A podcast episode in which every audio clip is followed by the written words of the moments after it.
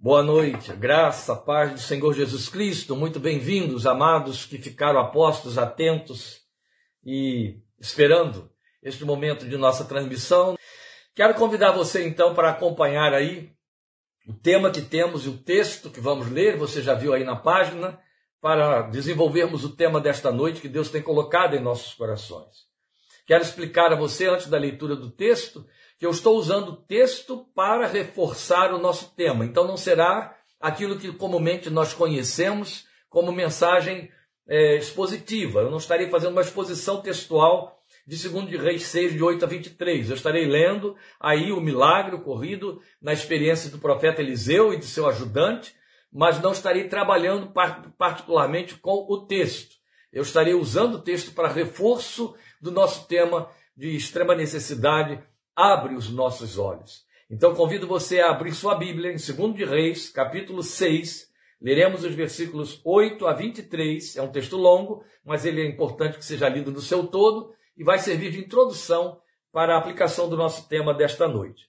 Lendo então aqui, segundo a minha versão, a partir do versículo 8 de 2 de Reis 6. Ora, o rei da Síria estava em guerra contra Israel.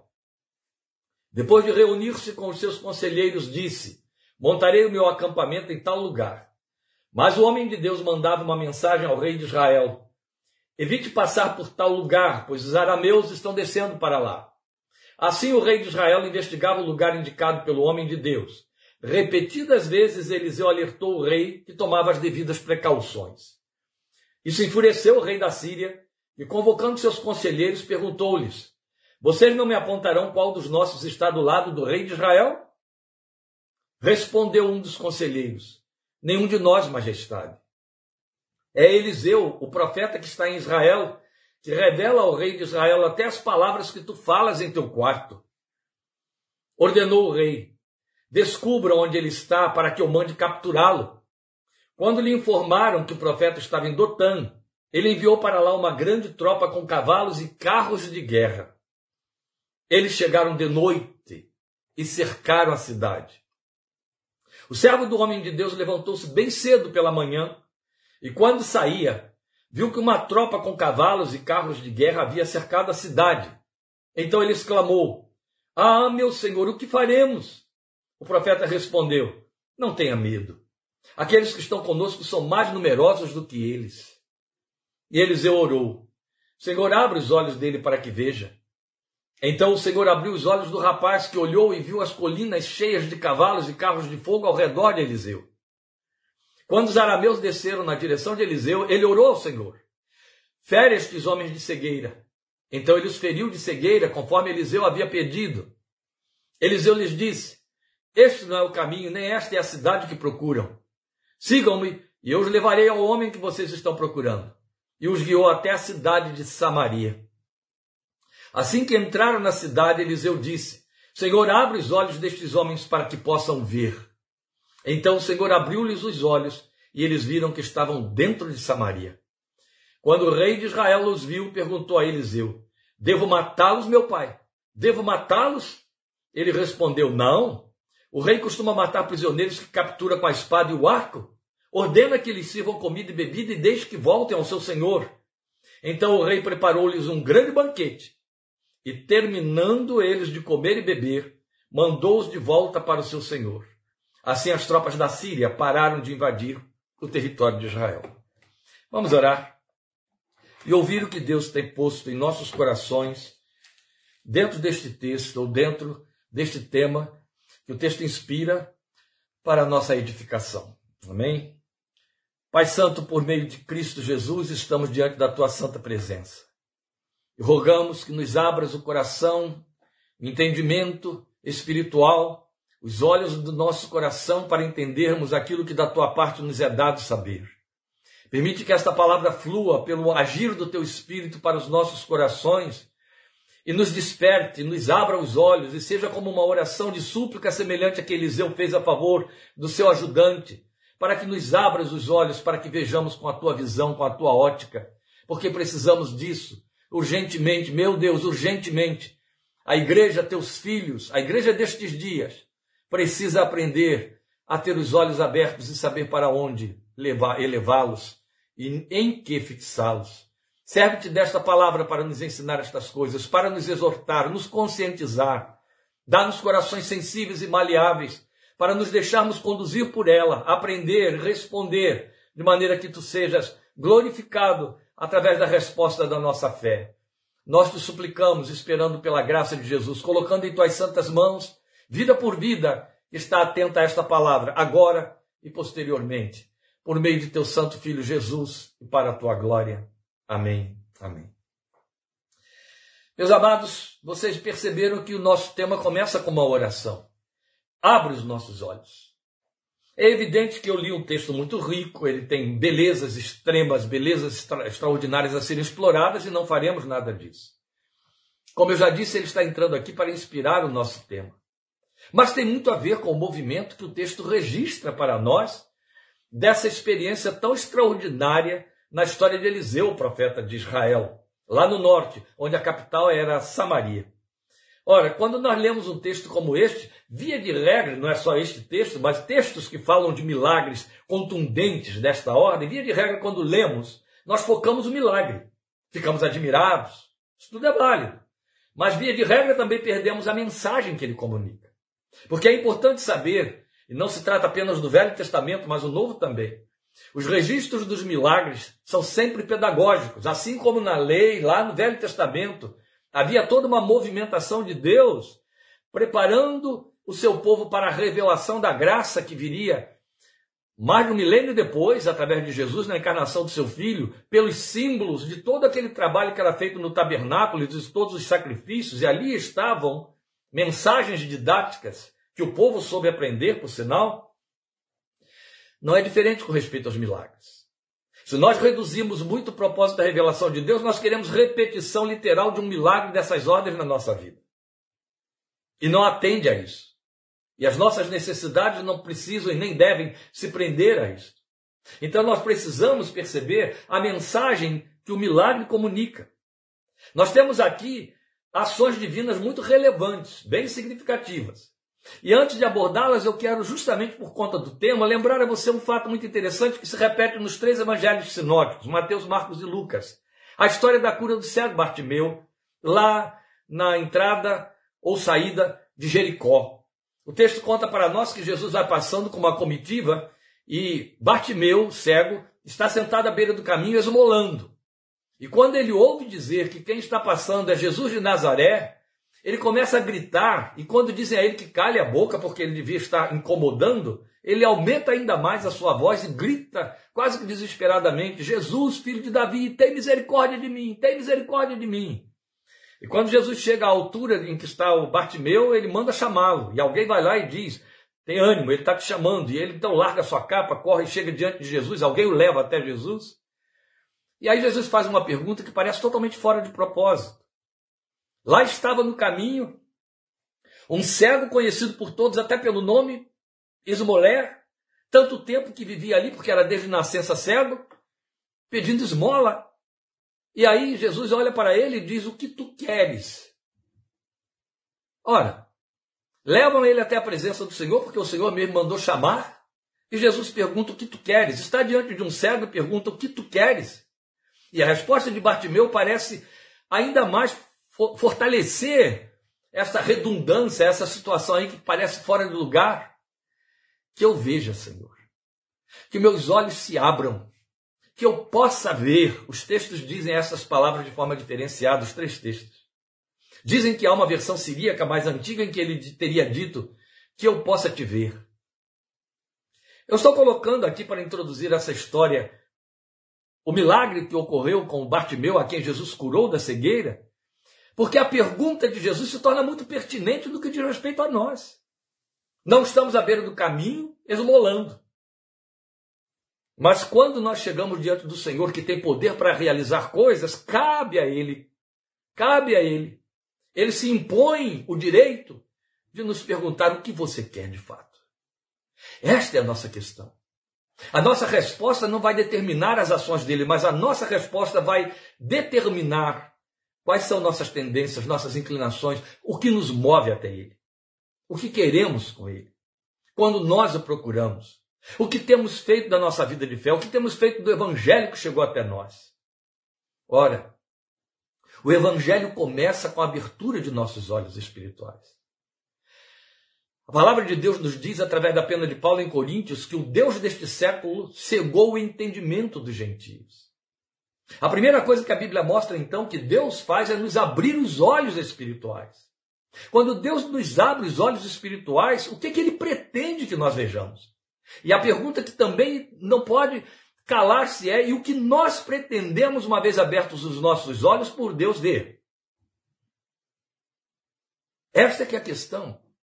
Que tipo de visão Deus quer que tenhamos e que tipo de visão nós pretendemos ter nas lides com Ele, no trato com Ele, o que nós queremos ver da parte dele.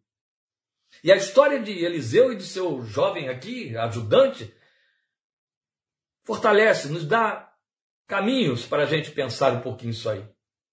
Veja, Eliseu via o que o seu ajudante não conseguia ver. Se você perceber, você percebeu na leitura do texto, há atitudes totalmente diferenciadas entre o ajudante e Eliseu. O texto mostra o, o, o rapaz aflito e Eliseu sossegado. Os dois estão ali no amanhecer do dia, no mesmo ambiente, e o rapaz vai ver do lado de fora que a cidade de Dotã, onde estava naquele momento Eliseu, estava cercada de soldados devidamente armados e com seus cavalos. Era uma montaria inteira enviada pelo rei da Síria para sequestrar o, o profeta a fim de que ele parasse de ser o vidente ali, ou melhor, de, de revelar suas estratégias de guerra para invadir Samaria. E aí, o rapaz vê aqueles carros de, de, de soldados e a primeira impressão que você tem é que Eliseu não está vendo nada. Então tente imaginar esses dois um ao lado do outro. Um abre a porta da casa, talvez para ir recolher água, é amanhã, tem que começar aí as lides do dia, ele era o ajudante de Eliseu, e ele vê um exército de estrangeiros armados até os dentes e cheios de cavalos ao redor do sítio. E entra apavorado, meu senhor, há cavalos e soldados aqui, eles estão aí para fazer alguma destruição, é uma invasão. E Eliseu chega para ele e diz: Mais são os que estão conosco do que os que estão com eles. Isso prova, antes de mais nada, que Eliseu já tinha visto antes do seu ajudante, mas tinha visto mais do que o seu ajudante. Ele não só tinha visto os soldados e seus cavaleiros, ele tinha visto um exército de Deus cercando esses soldados e seus cavaleiros, mas o rapaz não. E o pânico no seu coração certamente continuava. E então Eliseu orou, e aí começa essa movimentação que é muito significativa para nós. Deus abre ao moço os olhos que só viam a realidade comum a todos.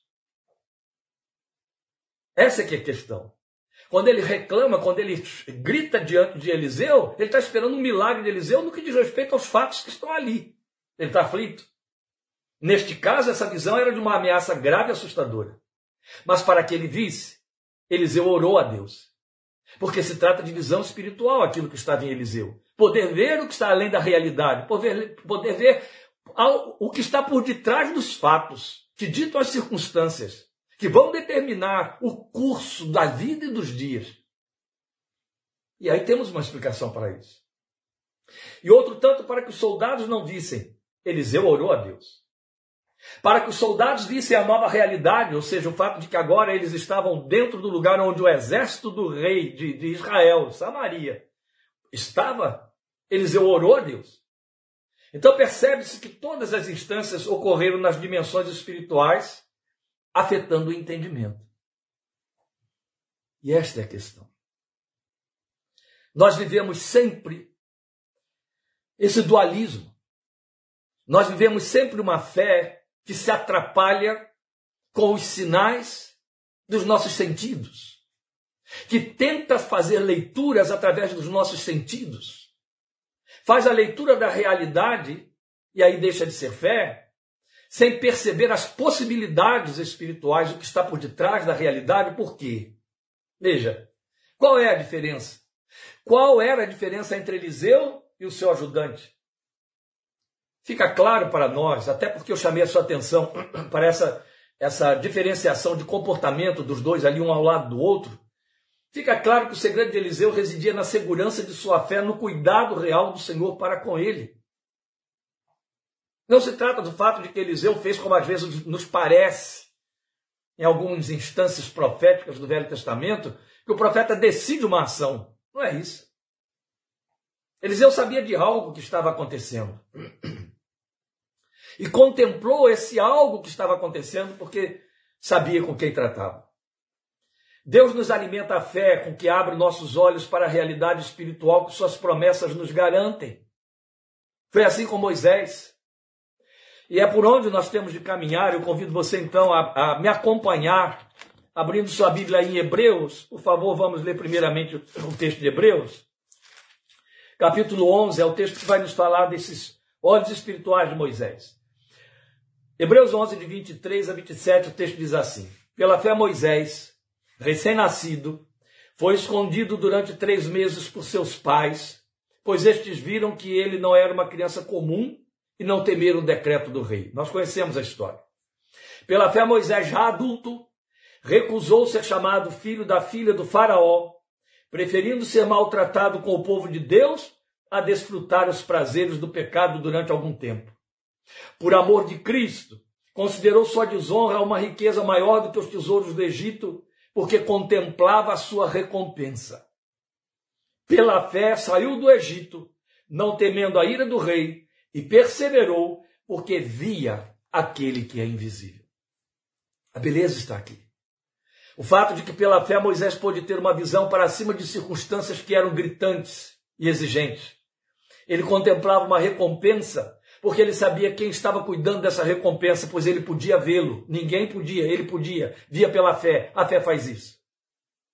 Quando eu quero ver pela ótica de Deus, eu vejo Deus agindo dentro desta ótica. Não importam as circunstâncias. Os paradoxos surgem aqui que devem mover a nossa súplica ao Senhor. Abra os nossos olhos. Porque a questão é que Deus nos deu insumos, Deus nos deu material graça, poder, mais do que suficientes para que os nossos olhos da fé possam ver antes ou além dos olhos temporais, da ótica humana, da ótica do nosso desejo, da nossa necessidade, do nosso desespero. Ele nos assegurou esperanças, seguranças, isso tudo para alimentar a nossa fé. Então Deus nos abre os olhos da fé pela esperança. E como é que Deus trabalha essa abertura dos olhos da fé pela esperança? Nos trazendo suas muito grandes e firmes promessas. Não vale a pena se pretender crente, se não se pode crer na veridicidade da palavra de Deus e na infalibilidade dela e das suas promessas. Essa fé não vai para lugar nenhum, não é nem fé, não podemos chamar isso de fé porque mantemos nossos olhos focados nas circunstâncias das quais nós somos protagonistas, como se estivéssemos desamparados por ele. A semelhança do rapaz de Eliseu, nós olhamos primeiro as circunstâncias e essa visão eclipsa qualquer outra. É assim quando temos um problema que está ao nosso redor ou uma expectativa muito grande. Quando há alguma coisa que está fora do nosso controle. Nós primeiro fixamos os olhos na circunstância. Nós corremos para Deus por uma quase que inevitabilidade ou por conta de desespero, mas movidos pela única visão que nos interessa, porque nos vemos no centro desta visão. Mas Paulo nos ensinou em Romanos 8, 24 a 25 que nessa esperança e por esperança nós fomos salvos. Deus trabalha conosco através da esperança. Ele a gerou em nossos corações. Mas esperança que se vê, Paulo disse, não é esperança. Quem espera por aquilo que está vendo? Mas se esperamos o que ainda não vemos, aguardamos-lo pacientemente. Foi ele quem disse. Se nós esperamos sobre o que não vemos, nós aguardamos. Qual é a prova imediata de que meu coração está esperando? Ele aguarda. Temos uma eloquente Prova disso, uma eloquente figura marcante de testemunho na experiência de Abraão, a ponto de, do apóstolo Paulo em Romanos 4 dizer que devemos seguir nas pegadas da fé que teve nosso pai Abraão. Porque Abraão esperou contra a esperança e não esperou um dia nem dois meses, nem dois anos, mas foram mais de 20 anos e as circunstâncias não favoreciam essa esperança, por isso que era esperar contra a esperança. Deus prometeu que ele geraria um filho de Sara. Sara, a essa altura, já não tinha mais condições de ter filho nenhum. Imagine mais 20 anos depois. E Abraão estava vendo que ele envelhecia e Sara envelhecia cada vez mais. Mas ele continuava esperando, ele continuava esperando. A questão nossa está no fato de que nós somos frutos de um tempo de imediatismo tão grande e nós o trazemos para dentro da nossa confissão. Esse imediatismo que dita o comportamento do ser humano hoje, na nossa sociedade, nós o trazemos para dentro da nossa confissão. Os homens são tão imediatistas, a nossa geração é tão imediatista que morre cedo. Quanto mais pressa para viver, mais pressa para morrer, ainda que não queira. Porque queremos tudo ontem. Não queremos esperar. Se existe um compromisso que não, não quer ocupar, achar lugar no coração do crente, é a esperança. Mas a esperança tem um peso moral muito grande diante de Deus. Porque ela é a maior confissão que damos de que Ele é confiável. De que, ele, de que nós é, podemos descansar na sua fidelidade, no seu amor e no seu cuidado. Quando temos, no entanto, suas fiéis incondicionais promessas que são obra da graça de Deus, nós podemos ver o invisível. Como Moisés, ver nele, através dele e além dele, ver no invisível, ver o invisível, ver no invisível e ver através do invisível e além do invisível. Essa é que é a questão. A questão está no fato de que nós, meus queridos, temos reduzido a experiência evangélica, a experiência espiritual do evangelho, às nossas necessidades primárias e primeiras. Nós temos sido seduzidos. Igrejas se formam condicionando o povo a buscar a Deus só em função das situações e circunstâncias temporais. Queremos ter visão de nossos interesses. Queremos que Deus corra atrás de atender os nossos interesses. Nossas orações não conseguem alçar um centímetro acima de um pedido que não seja feita a minha vontade. Isso é muito sério. É grave, grave, sério. Tim Keller, que faleceu ontem, ele escreveu algo que é muito importante, é significativo. Ele diz: as pessoas condenam muito Deus, julgam muito Deus, até se sentindo melhores do que Deus, porque elas não têm menor interesse em dizer a Deus: seja feita a tua vontade. Elas se mantêm apenas em querer que a delas seja feita e querem que Deus faça a vontade delas, pois bem, Ele faz. Se eu não tenho compromisso nenhum com a vontade de Deus, ela não vai se realizar na minha vida. E se eu estou pedindo a Deus que Ele realize a minha vontade, Ele vai realizá-la. Ele pode realizá-la ou Ele deixa que ela aconteça.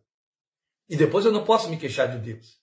Então, quando o homem escolhe não viver com Deus e morre com uma vida sem Deus, ele recebeu aquilo que ele desejou. Ele disse para Deus: Eu não quero essa tua vontade, eu quero a minha. A minha, a dele, o leva para longe de Deus e para o inferno.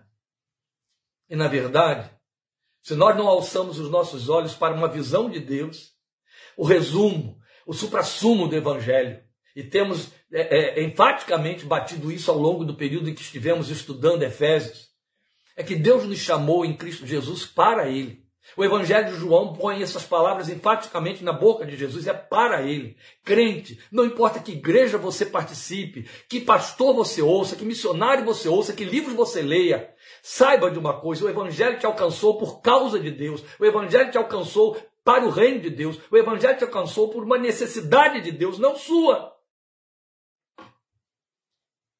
Ele não te alcançou para que você seja um repositório de bênçãos. Elas acontecem, tu serás uma bênção.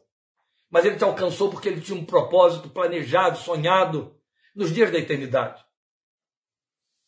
E ele o quis realizado em Jesus. Efésios 2,10. Ele te planejou num tempo em que o tempo ainda não existia. E te trouxe a realidade e te resgatou em Cristo Jesus para que elas pudessem, esse propósito fosse cumprido.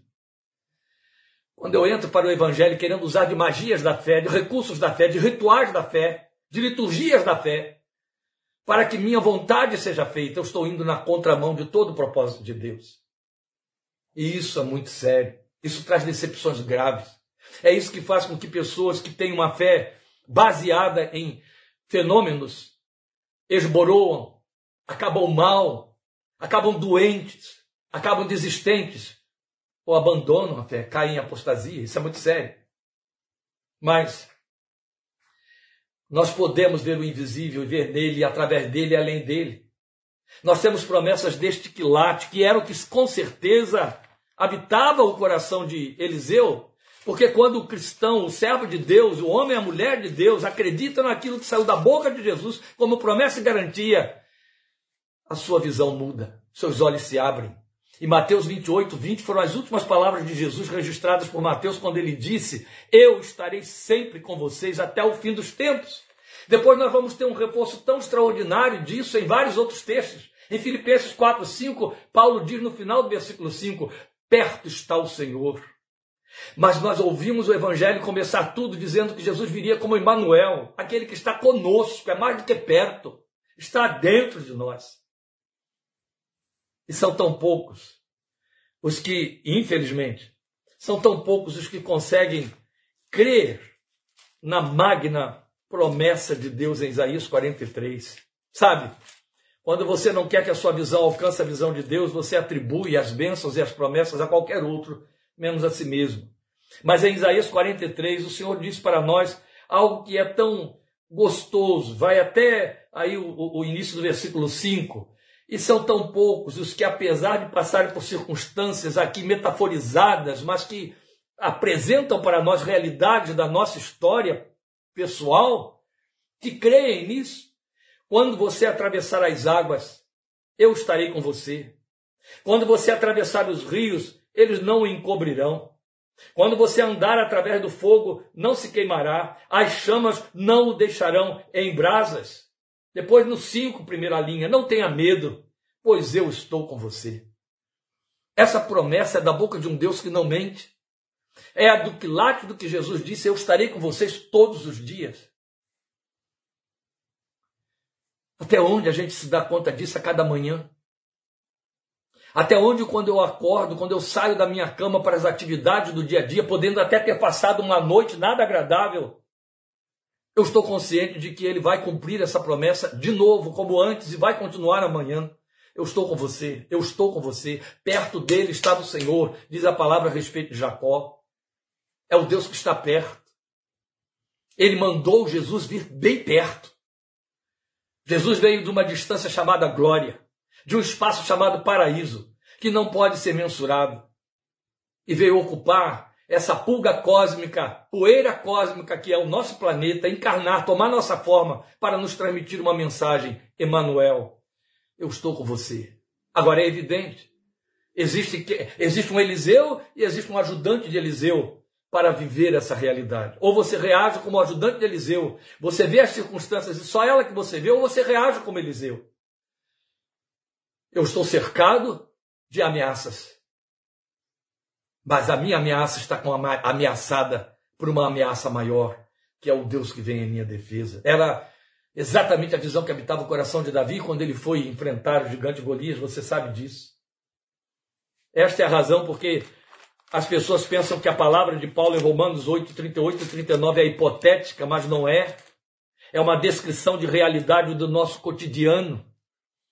E aí se perdem nisso quando ele diz em Romanos 8, 38 e 39, pois estou convencido de que nem morte, nem vida, nem anjos, nem demônios, nem o presente, nem o futuro, nem quaisquer poderes, nem altura, nem profundidade, nem qualquer outra coisa na criação será capaz de nos separar do amor de Deus que está em Cristo Jesus, nosso Senhor. Aleluia. Isso aqui não é outra coisa que não a experiência de Eliseu que acabamos de ler em 2 Reis 6. Nada, nem poderes, nem qualquer outra coisa poderá nos separar do amor de Deus que está em Cristo Jesus. Pelo contrário, as ameaças nos tornam mais acolhidos, mais depressa acolhidos. E para não me prolongar mais ainda, por conta de segurar aqui as cordas vocais, eu quero mais uma vez enfatizar com você a realidade da visão, da ótica que temos, apesar daquela que Deus nos oferece. O que fazemos que olhar temos a despeito de tão grandes e firmes promessas, que não são só essas. Eu pensei aqui algumas, muito pouquinhas, elas são milhares. Mas o que nós fazemos? Que olhar, que leites deixamos que elas ponham em nossos olhos? Jesus nos responde E aí você vai começar a me compreender porque essas ênfases que eu estou dando sobre essa, esse desvio de olhar. Lembram da história do encontro de Jesus com a mulher samaritana? Os discípulos tinham ido à cidade comprar comida. E Jesus se dirige para a beira do poço, encontra aquela mulher e a evangeliza. Você conhece a história. Passado um tempo em que ele tem todo aquele longo diálogo com ela, eles voltam trazendo a comida. Isso está em João capítulo 4. E eu vou ler a partir do versículo 27, na verdade eu vou dar um salto depois porque temos que ganhar tempo. Mas no versículo 27 o texto pontua isso para nós. Naquele momento, João 4, 27, os seus discípulos voltaram e ficaram surpresos ao encontrá-lo conversando com uma mulher. Mas ninguém perguntou: que queres saber? Ou por que estás conversando com ela? E é a partir do versículo 31 que isso fica mais claro para nós. Enquanto isso, os discípulos insistiam com ele: Mestre, come alguma coisa. Eles tinham ido fazer isso, eles tinham ido atrás de comida. Come alguma coisa. Mas ele lhes disse: Tenho algo para comer que vocês não conhecem. Então seus discípulos disseram uns aos outros: Será que alguém lhe trouxe comida? Percebe como os olhos estão totalmente presos à realidade dos fatos e da vida temporal. Não tem condições de alcançar uma opção, nem de perceber que está havendo ali um ensino, uma nova didática do Senhor quando ele diz que tem uma outra comida para comer. A minha comida é fazer a vontade daquele que me enviou e concluir a sua obra. Vocês não dizem, daqui a quatro meses haverá colheita? Eu lhes digo, lhes digo, abram os olhos e vejam os campos. Quero chamar sua atenção para o fato de que este é um dos primeiros momentos em que Jesus manda que eles abram os olhos. Abram os olhos, abram os olhos e vejam os campos. O que Jesus está dizendo para eles não é se vocês abrirem seus olhos, vão aparecer campos prontos para a ceifa. Não, o que Jesus está dizendo é os campos brancos para a ceifa estão aí, mas vocês estão de olhos fechados. Vocês não estão vendo. Vocês estão dizendo que é daqui a quatro meses. Não, a ceifa já está aí. Eu estou falando de outra ceifa. Eu estou falando de algo que é mais importante do que aquela, aquele trigo que está no campo que você tem de cortar com a foice, com a ceifadeira. Abra os olhos, ele vai dizer. Na verdade, em todo o tempo ele nos exorta a abrir os olhos, levantar os olhos. É do mesmo nível da palavra que ele ditou em Mateus 6,26. Por favor, vamos lá. Vamos nos acompanhando para reforçar esses textos, porque eles são importantes demais para calcar aquilo que nós estamos apresentando aqui aos queridos.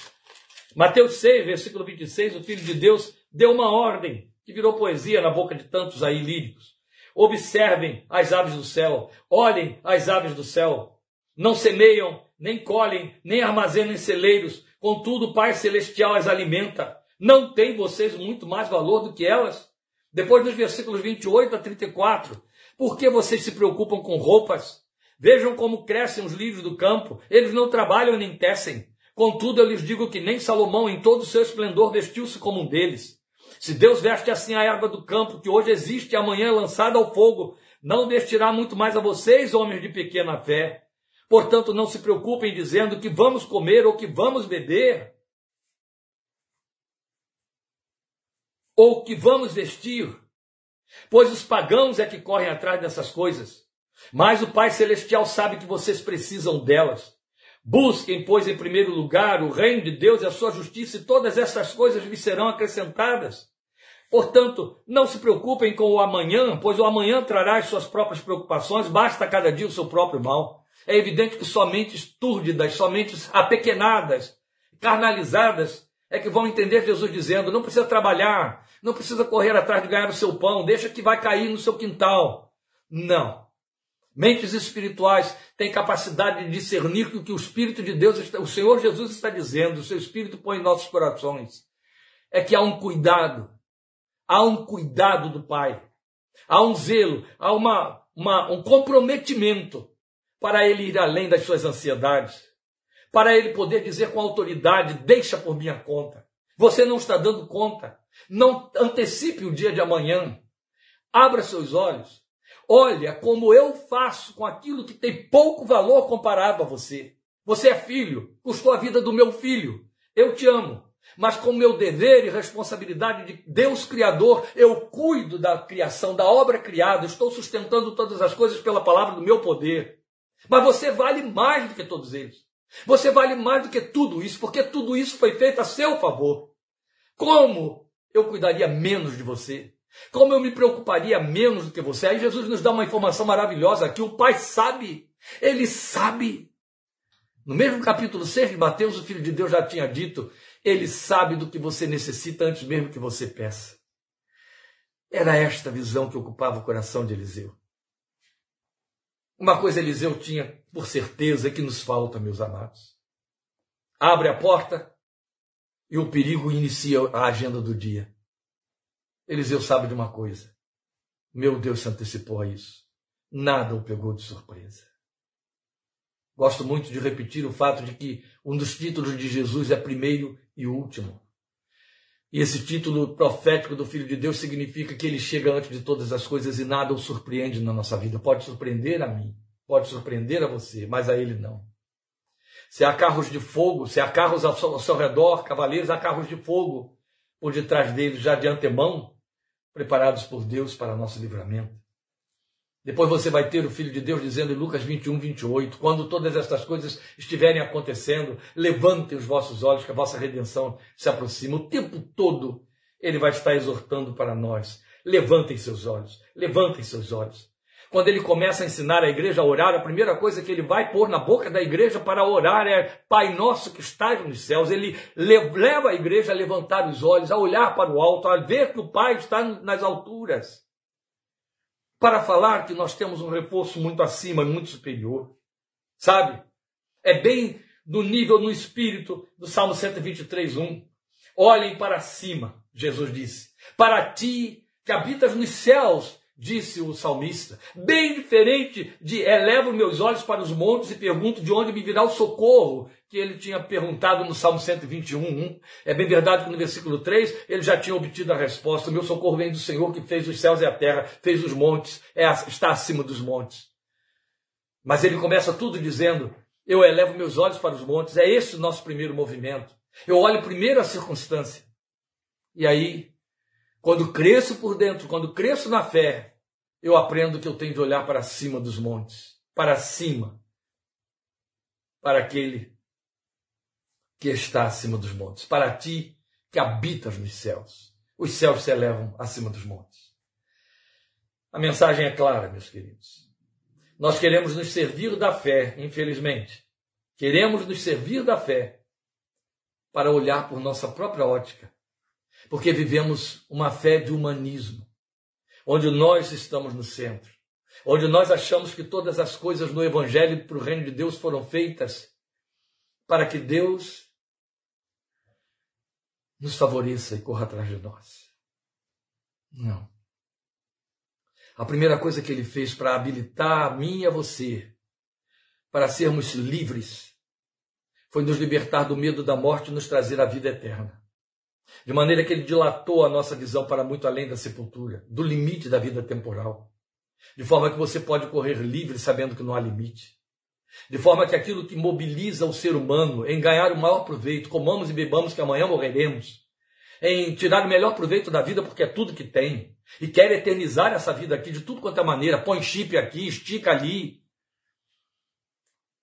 O que ele fez foi: olha, eu dilatei a sua existência para que você viva eternamente comigo. E agora aqui você possa correr livre e sem limites, porque a sua esperança vai para além das colinas e vai para além dos limites do horizonte. Porque eu te chamei para que eu te use. Você seja participante comigo da implantação do meu reino nesta história. Você tem reduzido muito a sua comunhão comigo, olhando as suas circunstâncias e dizendo: Ó oh, Deus, resolve esse problema aqui. Olha que linda a história de Eliseu. Eliseu interage com os inimigos e os leva para o centro da sua derrota. Eles ficaram cegos, não puderam ver que Eliseu era o homem que procuravam e que o lugar em que eles estavam era o lugar em que eles tinham de estar. Eliseu os leva para o centro da sua derrota. Eliseu conduz. Isso não é nada mais, nada menos do que o crente em Cristo Jesus, fazendo o seu trabalho de conspirar contra Satanás e seduzindo, atraindo, abençoando aqueles que vão poder entender do reino. E ao clamar pelo reino, saber que há um caminho, há uma saída, uma resposta, porque você está ali para mostrar que você existe, você é luz que resplandece nas trevas. Fomos chamados com este propósito. O propósito de vivermos para Ele de maneira que Ele vai realizando as nossas obras todas. Ele sempre pretendeu isso. Mas os nossos olhos estão totalmente voltados para aquilo que nós queremos que Ele resolva, daquilo que contemplamos carnalmente. A redução que fazemos nos põe fora do plano e do propósito. É lindo que no chamado dele para Abraão, a primeira coisa que ele faz para Abraão é dizer que vai dar a ele, vai mostrar a ele o lugar onde ele terá de morar, mas primeiro diz que ele saia sem ver para onde está indo. Isso é muito sério. Mas é belo, é próprio do nosso Deus. Então nós não podemos pretender nos servir da fé para olhar por essa nossa própria ótica. Senão nós ficamos no centro e botamos Deus do lado de fora.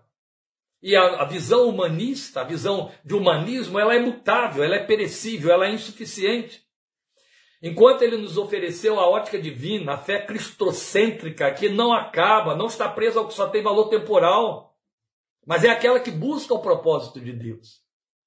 Está aqui uma, uma experiência prática que deveria reger os nossos comportamentos no dia a dia. A cada circunstância, em cada situação, Saber questionar por que Deus? Para que Deus? Qual é o teu propósito nisso? O que o Senhor está querendo aqui dentro desta situação? Esta é uma pergunta que cabe, é uma pergunta muito apropriada de quem está levantando os olhos, olhando para Ele, com a consciência mínima, mínima consciência de que Ele dá conta da vida, de que eu vivo por conta dele, de que eu vivo no espírito de Romanos 14, 7. E Romanos 14, 7 diz: ninguém vive para si mesmo. Se vivemos para o Senhor, vivemos. Ele dá conta da vida. Esta é a razão porque houve tamanha autoridade em Paulo escrevendo aos Filipenses de dizer o que ele botou lá no capítulo 3 da carta de forma tão linda, tão bela. Ele deixa claro que para ele o viver era Cristo. E tudo aquilo que ele tinha recebido na vida ele considerava como refúgio para ganhar a Cristo de maneira que ele estava absolutamente consciente. Aí ele entra no capítulo 4, no, no capítulo 3, a partir do versículo 12, para dizer para nós que, a partir do versículo 11, que aprendeu a viver contente em toda e qualquer situação. Tanto sabia estar abatido, sabia. Ele não disse tanto experimento. Essa é a diferença dos discursos. Ele não disse tanto experimento ter necessidade quanto a ter fartura. Não, ele está dizendo eu sei ter necessidade e sei ter fartura. Uma coisa é passar pela experiência e ser reprovado nela. O que ele está dizendo é eu sei, eu já gabaritei aí. Eu sei ter necessidade, de maneira que se as necessidades, a escassez, a não resposta, o silêncio vier se instalar no meio de uma circunstância, ele já sabe quais são as saídas, ele já aprendeu, ele sabe de uma coisa: o meu Deus se despontará no momento certo pela manhã. Ele tem as respostas, glória seja o seu nome. Eu posso não estar entendendo nada, mas ele tem as respostas, ele é responsável.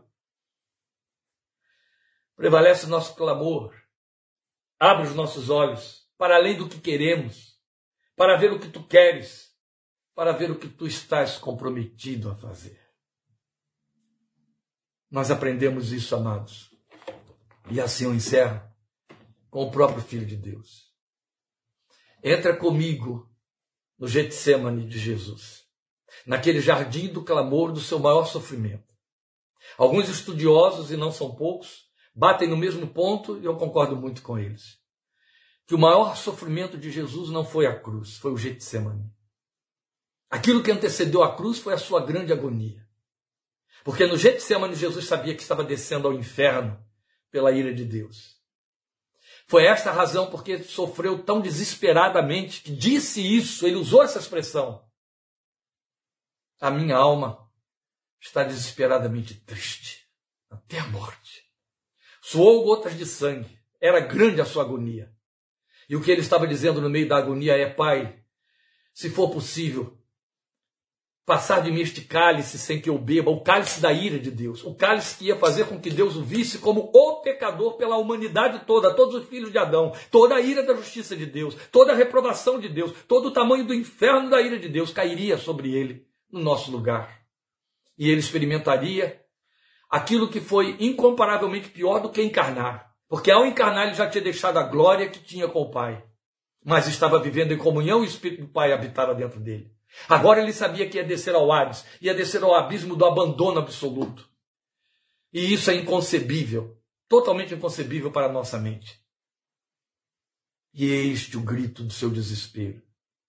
Mas no meio do grito do seu desespero, em que ele diz: Se for possível que este cálice passe sem que eu beba, passa de mim este cálice. Mas se não for possível, não seja feita a minha, mas a tua vontade.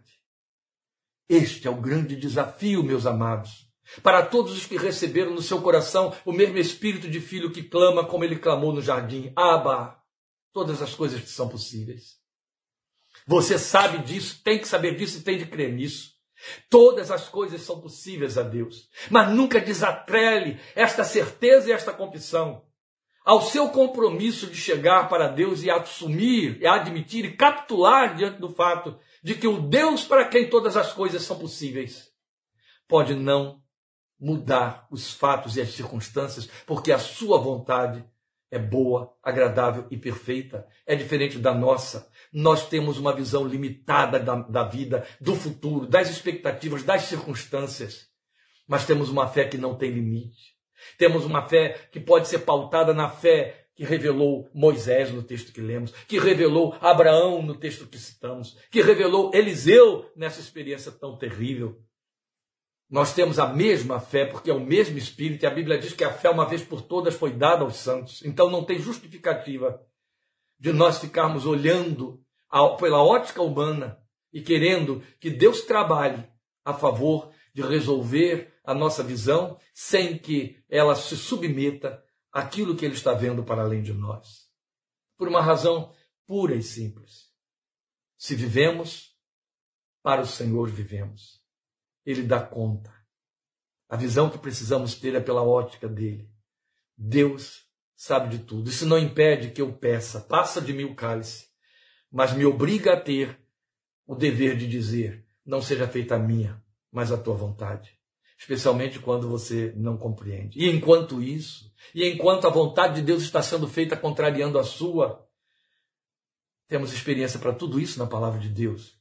Nós vamos aprender com o mesmo Paulo que o ouviu dizer: A minha graça te basta. Três vezes Paulo pediu a Deus: Afaste esse mensageiro de Satanás que é um espinho na carne para mim, que me esbofeteia. Três vezes. E a solução que Deus apresentou para Paulo, a resposta que Deus trouxe para Paulo, não foi afastar o espinho, foi dizer para ele: A minha graça te basta. O meu poder se aperfeiçoa na fraqueza. Esta é a visão que ele nos deu. Você vai estar cercado sempre de milhões de promessas fal falsas e, factas, e factuais. Promessas que vão chegar como fogo fato, tentando incendiar o seu coração para te encher de paixão por um Deus que realiza as respostas ao seu propósito. Deus te chamou para que você atenda ao propósito dele. E aí, como no mesmo pacote, como efeito propulsor da fidelidade de Deus, ele vai se encarregando de aplanar o seu caminho e de acrescentar, como disse Jesus, todas as coisas. Isso é o que se chama buscar o reino em primeiro lugar. E ele vai te acrescentando todas as coisas. Vamos aprender. Abra os nossos olhos ao que temos de dizer. Abre os nossos olhos para ver como tu vês e onde tu estás vendo. Amém? Deus te abençoe. Obrigado por sua participação, que o Senhor te fortaleça, que a sua graça te cubra, que o Senhor, na sua infinita misericórdia, te abençoe e te guarde, faça resplandecer o rosto dele sobre ti, tenha misericórdia de ti, o Senhor sobre ti levante o seu rosto e te dê paz. Estejamos juntos no primeiro domingo de junho, em nome de Jesus, às 17h30. Enquanto isso, vá nos acompanhando aí nas páginas do Facebook, para que a gente possa manter o contato e você possa receber as mensagens que ali a gente vai colocando. Deus te abençoe e guarde, em nome do Senhor Jesus. Grande abraço. E aos nossos queridos que vão estar aqui conosco, até amanhã, em nome de Jesus. Amém.